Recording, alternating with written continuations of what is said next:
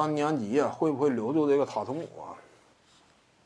塔图姆这么讲吧，就算说他复赛啊遭受了一定的伤病侵袭，这个绿衫军也是必须得留塔图姆的，他不可能说不留。这个对待方式跟当年对待以赛亚托马斯完全不是一码事儿，因为以赛亚托马斯呢身材上有明显硬伤，你这个呢就让球队啊往往有诸多怀疑。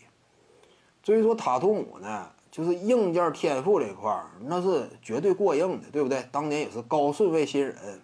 而且呢，就那届选秀来说，一点不夸张的讲，就如果说凯尔特人队他这个状元签啊换不出去，就球人不跟他换，就状元签捂在手里了，你信不信？最终啊，就这个凯尔特人他也会选择塔图姆，因为有时候选秀就是这样，我得考验整个其他呀各自哎竞争球队的动向，看他们愿意挑谁，我适当的透露出一些假消息。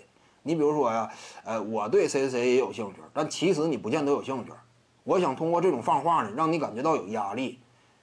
你比如说七六人呢，手里啊三号签，这个我想要选这个当谁富尔茨，那怎么办？据说绿军也对富尔茨感兴趣，那我就尽可能交易一下，尝试一下，对不对？我签位调换一下。说实话，绿军还是老谋深算。丹尼安吉呢，操作的还是非常亮眼吧。用了一个低顺位的，选中了自己心中的状元，这个选选择选了塔图姆。而且呢，绿衫军摆烂这么多年啊，自从二零一零年之后啊，这支球队呢，呃，老三巨头啊，风光不再。差不多一二到一三赛季那会儿开始呢，基本上已经彻底解体了。雷阿伦都走了吗？那会儿开始啊。就是随着莱阿伦离队呢，老三巨头啊基本上告一段落。再加上之后呢，皮尔斯、加内特纷纷被交易到篮网，那就彻底进入到重建期了。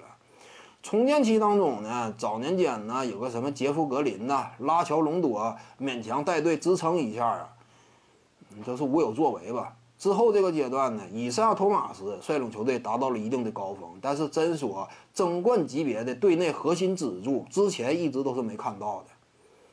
甚至包括当下同属一队的杰伦布朗，他身上也没有展现出那种争冠级别的未来前景与预期。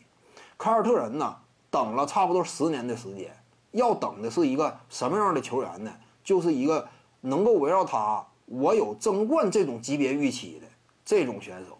以上托马斯可能说就不太具备，身体硬伤啊，以及技术属性啊各个方面吧，可能说绿军感觉这不是这支球队的啊真命天子。但是，塔图姆呢，绝对是这种分量。